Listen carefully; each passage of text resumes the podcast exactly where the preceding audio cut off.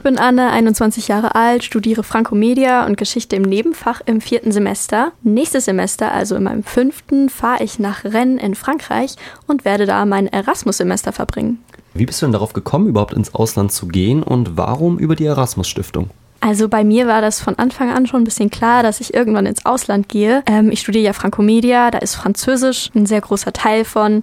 Wir lernen halt auch nochmal die Sprache ein bisschen besser und es bietet sich auf jeden Fall an, dann äh, nochmal nach Frankreich zu fahren ähm, und da zu studieren und deswegen habe ich mir das auch ganz fest vorgenommen. Das steht sogar in unserem Studienverlaufsplan drin. Also. Wie bist du denn dann auf Rennen gekommen? Ja, das ist eher so eine persönliche Sache. Also ich war da früher mit meinen Eltern sehr oft im Urlaub. Ich mag die Gegend einfach total gerne. Rennes liegt halt in der Bretagne. Das ist im nordwestlichen Teil von Frankreich und die Landschaft da ist wunderschön. Ist auch nicht weit entfernt vom Meer. Da gibt's äh, sehr, sehr leckere Crepe zu essen.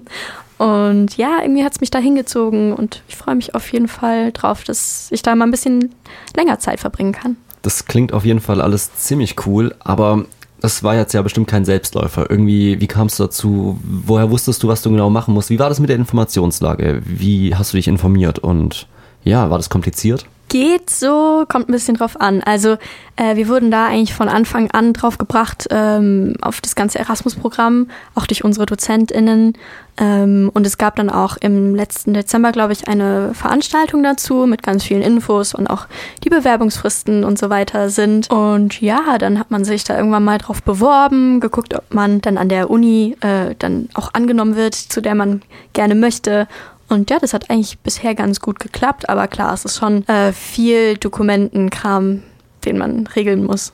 Also es klingt so, als hast du jetzt eine ziemlich lange Zeit auf jeden Fall vor allem Papierkram vor dir gehabt. ähm, jetzt ist es ja hoffentlich bald rum, bald geht's los. Äh, wie und wann geht es los und vor allem auch, was ist bis dahin noch alles zu tun? Also, mein Semester startet am 5. September und ich werde aber wahrscheinlich schon ab dem 1. dort sein, weil ich dann da schon wohnen darf. Ja, bis dahin muss ich halt echt noch einiges eben, wie gesagt, an Papierkram erledigen. Jetzt die ganzen Mietunterlagen noch unterschreiben und dann irgendwie noch einscannen, abschicken, andere Unterlagen einreichen. Also, das wird noch mal ein bisschen Arbeit sein. Genau.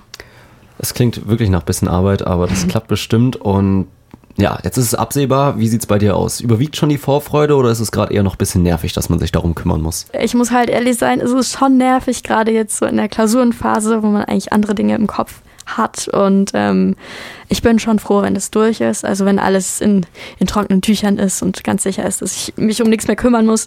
Aber ich freue mich gleichzeitig natürlich schon unheimlich drauf. Ähm, es ist noch ein bisschen weit weg, obwohl äh, der September immer näher kommt. Aber ich glaube, sobald die Klausurenphase durch ist und ich ein bisschen Zeit habe, mich auch da mental nochmal drauf einzustellen, kommt dann, glaube ich, schon noch krasse Freude auf, ja. Ja, man hört auf jeden Fall auch schon an deiner Stimme, dass du dich darauf freust und wir drücken auf jeden Fall die Daumen, dass das jetzt auch in der Vorbereitung noch alles klappt und dass du dann da ganz viel Spaß hast. Danke dir.